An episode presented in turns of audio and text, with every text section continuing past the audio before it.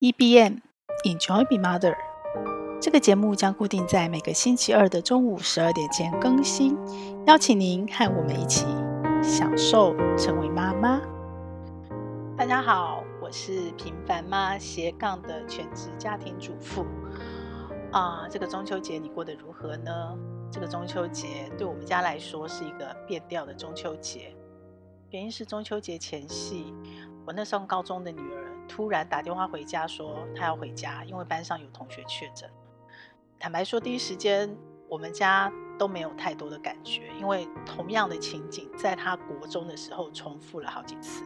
我们已经对于所谓的居家隔离这件事情，嗯，了然于心，所有的程序，所有该怎么做都演练过了。所以其实第一时间我们没有想太多，我们也没有觉得说哦，前几次班上也有同学确诊。我们都平安度过了，这一次会中或不会中，我们其实没有想太多，也没有做太多的联系，甚至于当天晚上我们都没有做太多的讨论，说那如果你中了怎么办？我们家要怎么应变？都觉得好像是准备好了。结果呢，隔天一大早，我小女儿就发现，哇，妈妈怎么办？我变两条线。所有的混乱就从那时候开始，因为所有的行程，我相信有确诊过家庭都跟我一模一样，我并没有特别哦。就是当天我排满了会议，爸爸也有爸爸的行程，姐姐也在学校有她的行程，妹妹也有她的上课，所以所有原来的行程都在照走的情况下，突然掉了一个意外下来，那就跟我们之前在做呃班上有同学确诊的居格模拟是一模一样的。然后我很快的去。找到当初怎么做，然后很快的联络必要该联络的人。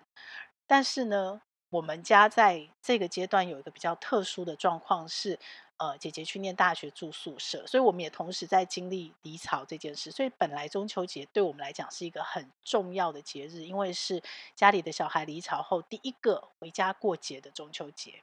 那本来我们也做了一些，呃，很。安排或规划，希望能够全家一起过，就突然杀出来这一件事，就代表什么都不行了，然后什么都改变了。但是什么都改变也就算了，呃，改变的都还可以再补。比较重要的，那现在我们要怎么做？那要决定姐姐要不要回来，然后妹妹要怎么隔离，我们家庭环境要赶快是快速的，照上一次之前演练的状况赶快搬，赶快调整。然后我的工作要联络谁，就有一连串的沟通。那这个沟通里面，其实。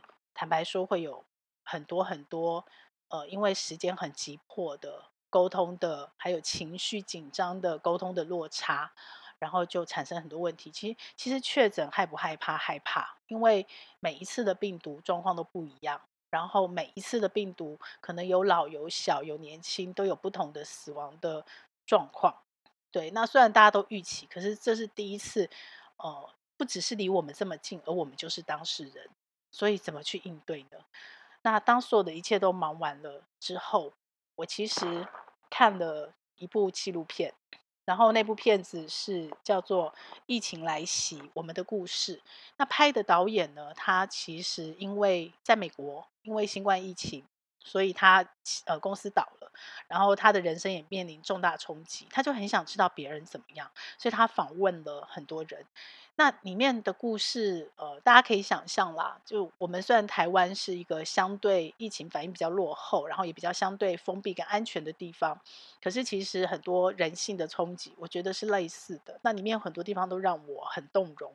可是最让我印象深刻的一句话，其实是一个人说：“他说，新冠让我们本来就怕死亡，可是新冠让我们更害怕的是，你必须孤独的死去。”当我看到纪录片上的那句话“你必须孤独的死去”的时候，我的脑中就浮现了很多很多这两年来我在脸书涂鸦墙看到的很多的我的好朋友们，他们反映的可能是父母，可能是亲人，可能是朋友，在突然发现，然后被隔离，然后突然离开一个人。那个孤独是在两两边双方的，有的他可能会利用视讯，但你知道视讯看不到、摸不到、听不到，他只能用视讯隔着一层距离，还是不一样哦。而且重点是突然的，你送到医院可能不到几个小时就突然离开了，完全没有准备。我们连确诊这种没有准备都这么的这么的错愕，那更何况那个人就这样离开。所以一个是孤独的死去，一个是突然的死去。这个突然的非常的短，非常的快，可能是几个小时，可能是几天，都是完全在没有预期的状态下。所以我就浮现了很多很多。那这件事情，其实我觉得我们某部分是很幸福的。我们用了很长的时间去准备，去练习。那在看到一个又一个因为新冠确诊，呃，当然大部分的朋友是可能轻症，可能像重感冒一样就好。那好了之后会不会再有后遗症？会不会再重复感染？这个都是不确定性。对，但是至少我们是幸运的，还活着的人。但是有很多人可能就离开了，所以这段时间其实我也一直重复的在在思考，在复习我对死亡的看法。那之前其实 Podcast 有分享过，因为我很爱的奶奶很小就离开了，而且我一直有那个阴影，是奶奶离开前，她摔到地上那一刻我不在家，因为贪玩出去了十分钟。那小时候的我不懂事，我会一直觉得。是我害死奶奶的，一直到长大才明白，生命自有定时，谁也拦不住。奶奶要走的时候，可是因为我奶奶是肺腺癌，我身为长孙女，非常的跟他非常的好，一直在他身边，每天晚上会陪着他睡觉，陪着他坐着睡觉，痛到没有办法躺下来睡觉，因为有肺积水，他没有办法躺着睡觉，看他每天这样痛。其实他那两年的那个不要化疗，回家抗癌，自己抗癌的那个历程，那个疼痛，那个。我是历历在目的，然后其实那时候我年纪还小，我也是很心疼的。那也因为这样的历程，后来就是慢慢长大，亲友有很多不同的死亡的死亡的过程跟故事，然后一个一个离开。其实我对死亡这件事情是很小就在思考，然后很深刻，也一直一直都在准备的，一直都在准备的。那所以关于新冠，我们最恐惧的是什么？除了那个可能还会再重复得到，可能会有后遗症的不确定性，这件事情你会害怕，你会麻烦。可是我觉得最深、最强烈的冲击，应该还是来自于死亡。你不确定你会不会死，你不确定你会怎么死，但你唯一确定是你会可能突然的死，跟孤独的死去。所以在过去两年，我就重新的再去检查了一下，如果我突然死了。我有什么事情还没有做的，我赶快准备好，包括财务面试最基本的，你不要留下负担给你的家人。你的保险有什么规划？那哪些事情该做的做不完整的，赶快把它补齐，会让你安心。那因为我很早就对死亡有有感受，然后所以。我对于孩子的教育，我也一直都非常的在意。我随时都在想，如果有一天妈妈不在了，我的两个女儿是不是可以自己活得好好的？那现在比较幸运的是，他们长大了，呃，会自己弄吃的了，甚至于他有能力可以去打工赚钱了。我不用那么的担心这两个孩子，如果我离开了，他们会突然无所依靠。当然还有爸爸在，所以这部分的压力也变少。那最后就是我。这几年来，应该是说一直都在想，这几年来想特别多的事，因为我在准备五十 plus 嘛，要迈向五十 plus，我们都会想说生跟死的差别。那关于死亡，我要留下什么？我不知道妈妈有没有想过这个问题。在我们一次又一次面临这个死亡的关卡，有些时候可能是你亲身经历，有些时候可能是看你周遭挚爱的亲人、亲友的生命历程、生命故事。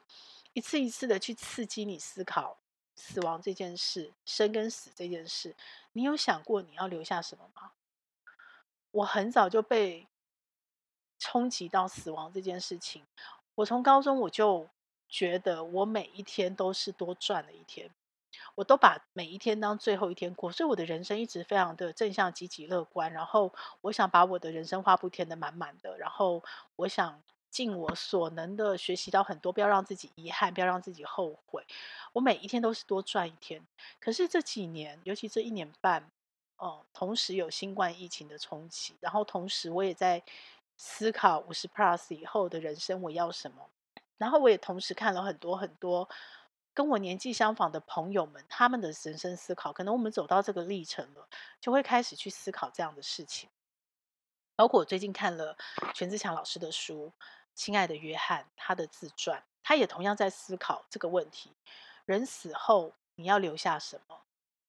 在我年轻的时候，想的是每一天都是多赚一天的时候，我自然而然的想留下什么？想留下钱给孩子，让孩子能过得好，能把我这辈子的累积留给他们，让他们的起步，让他们不要那么辛苦。我想这是所有父母可能都动过的念头。不管到最后我们决定要留或不留，那我想留下什么？当然是留下爱。我希望还活着的人，认识我的人，跟我至亲的人能记得我，所以我可能要多做一些事情，让他们记得我，甚至于说我想要留下影响力。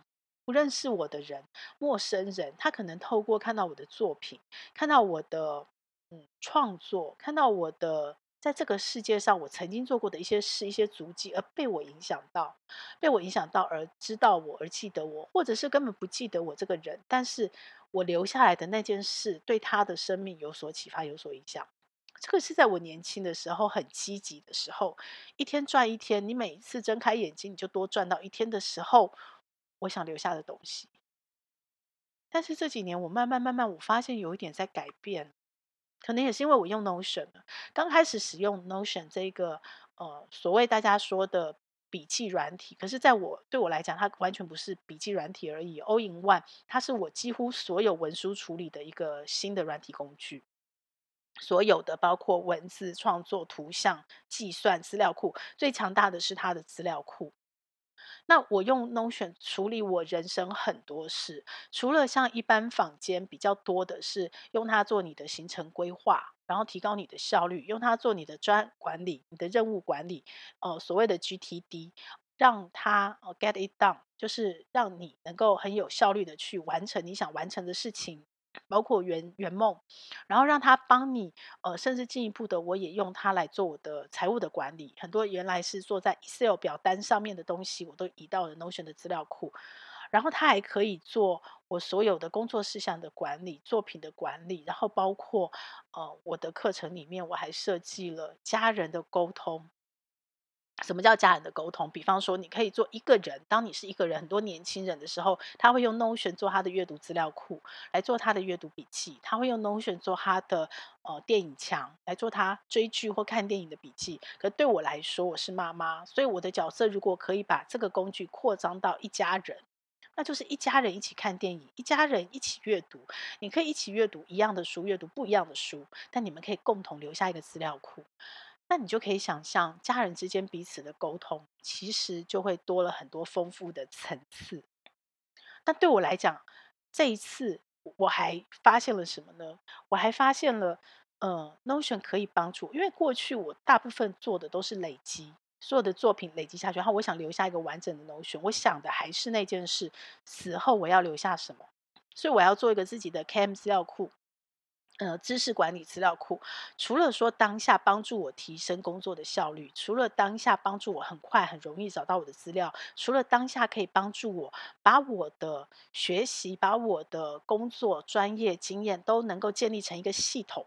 很快的展现给别人看，展示给需要的人知道。很快的在工作协作上提升效率之外，大部分我的念头还是来自于哦，我过去散乱的累积，就是死后要留下什么这件事情。我是散乱在各个不同的云端硬体、不同的软体、不同的地方，然后乱到我都不知道该怎么整理。那现在五十岁了嘛，我要断舍离，所以我现在就用 Notion 整理它。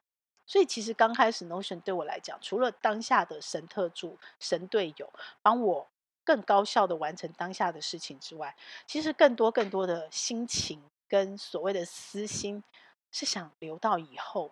我留下了这个资料库，就像脸书一样。现在数位工具，人死了，但他的精神、他灵魂是有可能留下来的，留到脸书消失的那一刻起。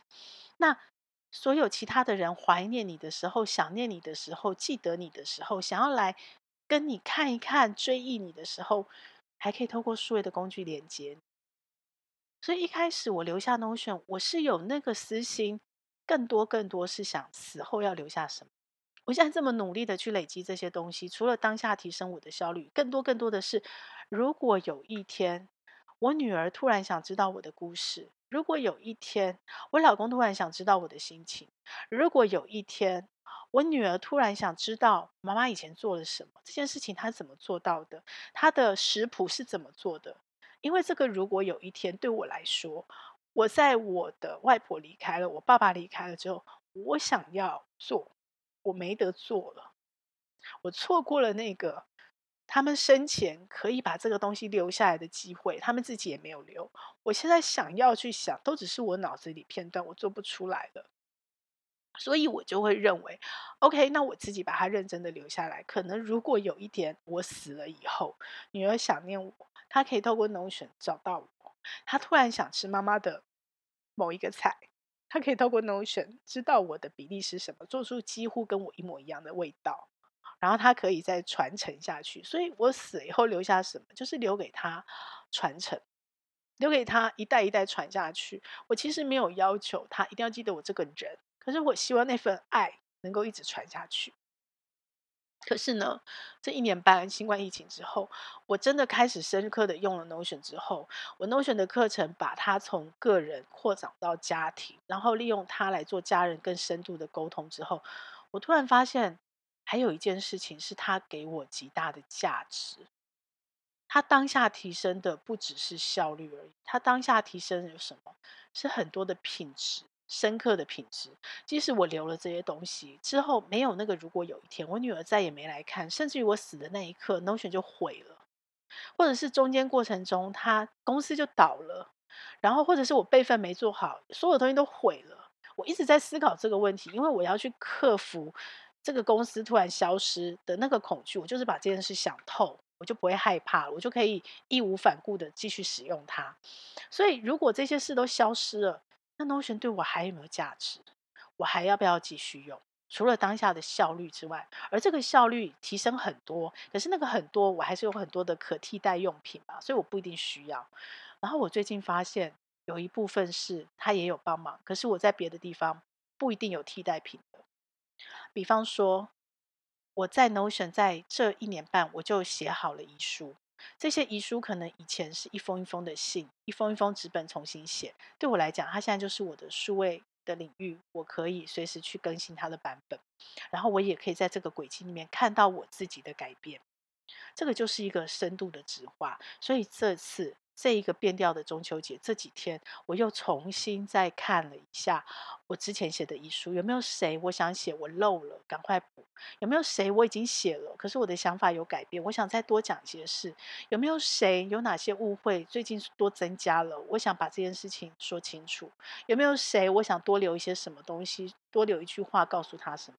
我重新检视了我的遗书，然后呢，我还发现他有一个很有趣的东西，因为我们在做离巢期的沟通嘛。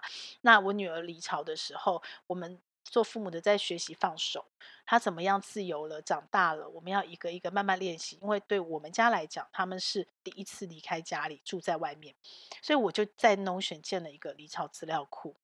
很详细的去记录我的心情，而这一次的变调中秋节是第一个他应该要回来的节日，他却没有回来。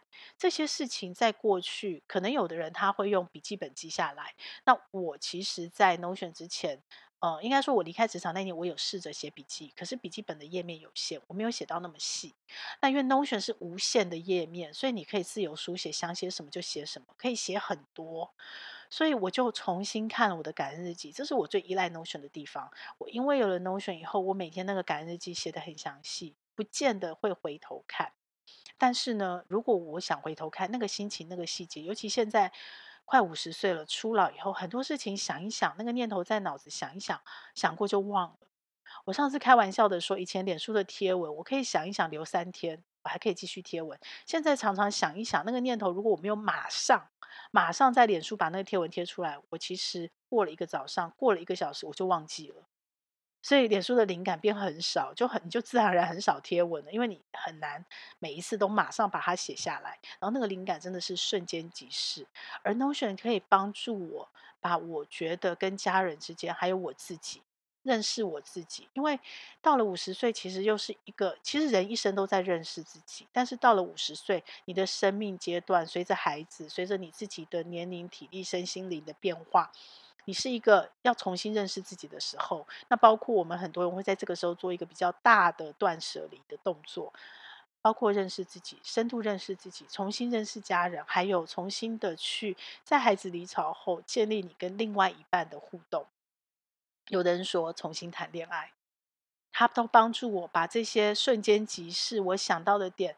能记得就巨细靡记下来，记它比记脸书方便的多了。因为记脸书是记给别人看的，你还是有基本的要求嘛。你的文字要通畅，你要配图配照片。记 Notion 对我来讲就是一个随手日记，我手机拿起来，甚至我用语音用念的。然后就把那段文字记下来了，非常的简单。所以这个部分，那我在这个中秋节我还多做一件什么事？我就发现，哎，我要去学习、刻意练习家人的沟通。我发现我可以从我的感恩日记里面揪出来，揪出什么？揪出我们家庭沟通的气氛特别好的时候，跟特别冷的时候，我抓出了那个周期图。这是一件很神奇的事。如果我以前是写在纸本的笔记本，这件事情。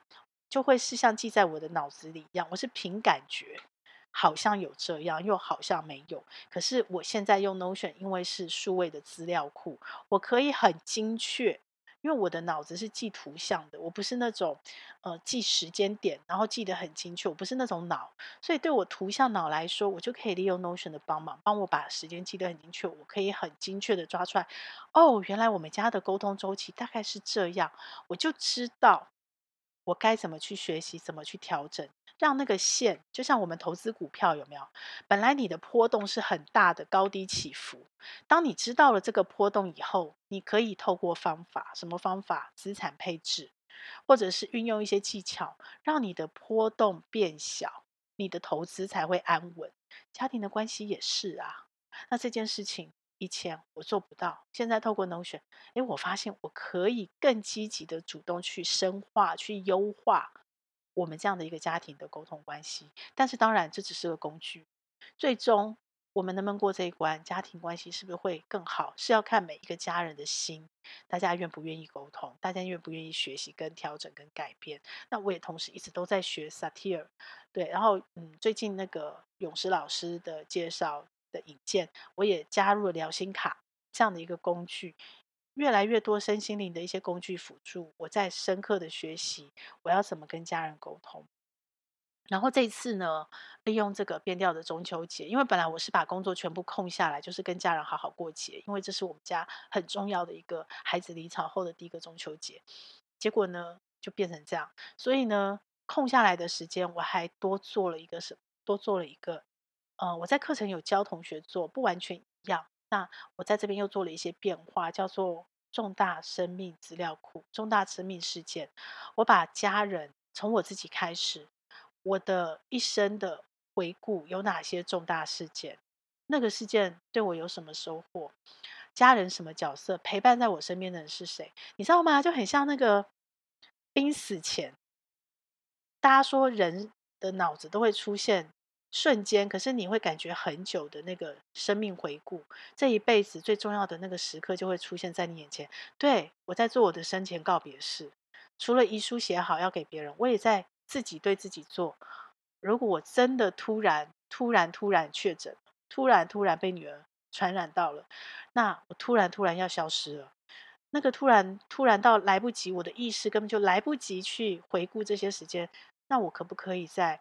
我发生前，我就先回顾一次，回顾的当下满满的感动，很多很多心情很复杂，可是我觉得非常的美好。这是一种很很神奇的滋味，就是我一直在想着半生前告别是，对我来说，过去我是多赚了一天，然后我一直在想着我死后要留下什么，但是这一年半来，我慢慢慢慢变成是。我不是想我多赚了一天，而是我的告别的日子，跟这个世界告别，跟我亲爱的人告别，跟我喜欢的事情告别的日子，跟我家我爱的猫告别，又少了一天。我是用告别倒数的日子，心情在每天睁开眼睛去面对。哦，我还活着。你知道那两种心情一转换，心境就截然不同。所以你会开始珍惜，珍惜的就不再在意。哦，我不能说我现在没有去想我死后要留下什么，可是我只能说我更相对的在想的比较多的，我更在意的是，那我活着的当下，我拥有了什么？我拥有的这件事情，我是不是很深刻的把它拥有到底了？因为没有下一次了。我们又没有下一次的概念在活着的时候，过去我是赚到这一天，我把它玩到底，用到底。可是现在可能是我没有下一次了，我是告别的倒数了。所有的人跟情，我是不是该说的都说？我们常说的嘛，感谢、谢谢、爱、对不起，请原谅我，这些事情我是不是都说到底了？我还没有什么样的关系是想和解的，我去做了。还卡着什么事情？我该做的我没有做，用告别的心情去看待这每一次，那我会有更多更多的心思。我在使用 Notion 的时候，我可能会有更多更多的用法。我发现我回到当下，我不太在，我不再那么在意。我不是说完全不在，但我不再那么在意它是不是留住了，它会不会消失了。我更在意的是，在我自由书写，用它无限的版面自由书写下来那一刻，我想到了什么？因为这样一直写，一直写，让我的思绪更清楚了。然后我的品质是不是哪里可以多一点点的心力投入，就可以更提升了？我更看清楚这个当下活着的时候，对我来说重要的事情是什么？那这些东西，可能以前在忙的时候，可能以前在一直追逐未来的时候，它是迷糊账。我有感觉知道，好像有那么回事，可是我把它放在一边，没有深刻想，想说以后再说。但现在在 Notion 的帮忙下，在重大生命资料库的回顾下，我觉得我越看越清楚。我不知道这个是不是就是人家说的四十不惑，五十知天命。然后六十耳顺的这个过程，这个历程，每个人的必经过程，不管有没有农损但是呢，我知道的是，对我自己个人来讲，他帮了我很多很多的忙。所以呢，这有一个很神奇的力量是什么？就是在这样的一个转化过程里，当我看着我的重大生命资料库的回顾，当我看着我自己要写的遗书，我去做调整，当我看着哦，我的感恩日记一点一滴，然后。我每一天每一天，我感谢谁，我感恩谁的时候，那个整个心境就开始慢慢慢慢的越来越少的恐惧，我慢慢慢慢的跟恐惧的距离拉开了，我开始去想感恩的事，感谢的事，感动的事。我开始不只是不害怕死亡，因为我有准备，我不是那么害怕，至少我的理性不是那么害怕。就像离巢一样，我也觉得我不怕孩子离巢。可是等到真的离巢的时候，那个心情还是在，那个负能量、那个那个忧郁还是在，那个悲伤还是在。我没有办法阻止他，我也不想阻止他，我就是让自己沉静，然后享受。可是因为我的理性准备过了，所以我的感性不会一直泛滥下去，不会无法自拔。我会知道，那个过程就不是痛苦，而是一种痛苦的享受，这是我觉得很棒的地方。所以这个变调中秋节对我来讲，其实是啊、某部分是很辛苦的，然后是很失望的，是情绪很复杂的、很沉重的。可是某方面也在这样的转化过程里面，我又看到了新的机会、新的希望，然后我又。感受到了新的感动，然后我找到一个让我自己可以去享受这样的历程，就是不管老天爷丢下来什么东西，尽管丢下来的那一刻会让你仓促到你想骂脏话，可是经过了以后，你都会感谢，然后你会发现里面的礼，这是我觉得最感动的地方。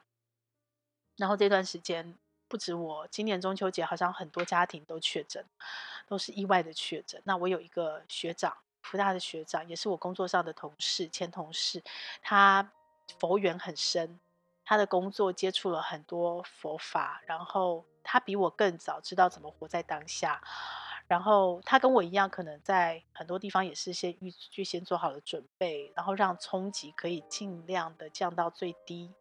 所以呢，我就看到他脸书上写了一篇文章。其实我看到的那个当下，我蛮感动的。我很想把这个文章也分享，经过他同意，也在我的 Podcast 分享给 Podcast 的每一个听众。他也确诊，然后他这他没有小孩，但他有一只狗叫妹妹。然后他这几天就是在家里居隔，然后自己照顾自己，呃。居格他在脸书上贴了一篇贴文去回应我们大家。哦，当然他太太是陪着他的。然后他写说：“我念给大家听。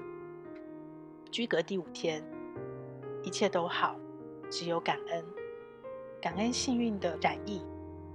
一染疫的时间不是酷暑，不是寒冬，而是秋高气爽之时，身体可以舒服专心的面对病毒的变化。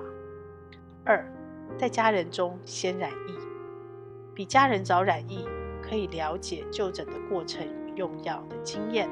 万一之后有家人染疫，就更知道要怎么准备每一天的照顾。三，有家人一起住，可以帮我准备食物与药品。有阳台晒太阳，还有在楼梯间看着杨妹妹，就他们家的那只狗，他非常的爱那只狗，他跟他的老婆。四，这个时代。有各种影音与书可以看，还遇到中秋可以拿起相机捕捉，体会好好安静一阵子的生活。能如此幸福，只有感恩。我也很感恩。不管之后这个确诊在我们家会引发什么样的结果，呃，除了美美确诊，我们家还会有几个确诊。我们家是不是能安然度过？有没有天选之人？不管我们家的沟通经过了这次的确诊时间，是不是又调到一个更好、彼此更了解、更棒的关系？还是我们可能还要再学习？我都充满了感恩。人生就是这样吧，所有的苦痛、所有的灾难，你挡不了。你唯一能做的就是尽你的可能性，用你的理性提早做一些准备。所以，当有一天灾难来临的时候，或者是说，你的准备还包括你的心智，就算是无法预期的灾难来临的时候，还是很痛，还是有伤。可是你可以比别人更快的找到你自己的着力点，你可以比别人更快的知道下一步你该怎么做，你也可以比别人更快的从伤痛中找到你自己该怎么把自己拉出来，然后看到这个灾难背后可能藏着的祝福。还有礼物，我觉得可能这样子，我们才有办法在那么短暂的一生中，即使到最后平凡如我爸爸，平凡如我奶奶、外公外婆，死后什么都没有留下，但是他们留给我的爱留在我心里，就算我离开了，就消失了也没有关系，都值得了。每一个人的一生就是这样，生命相互陪伴，享受成为人，成为这个节目会在各大 Podcast 平台播出。如果你喜欢我的内容，要帮我分享给你更多的亲朋好友哦，这样才会有更多的人看到它、听到它。然后也请你帮我在 Apple Podcast 留下你的留言，以及帮我按下五星好评，这样我才能在排行榜上被看到，被更多人听到。谢谢你，希望我们一起来享受成为妈妈，享受快乐。也享受痛苦，让我们一起来享受成为妈妈。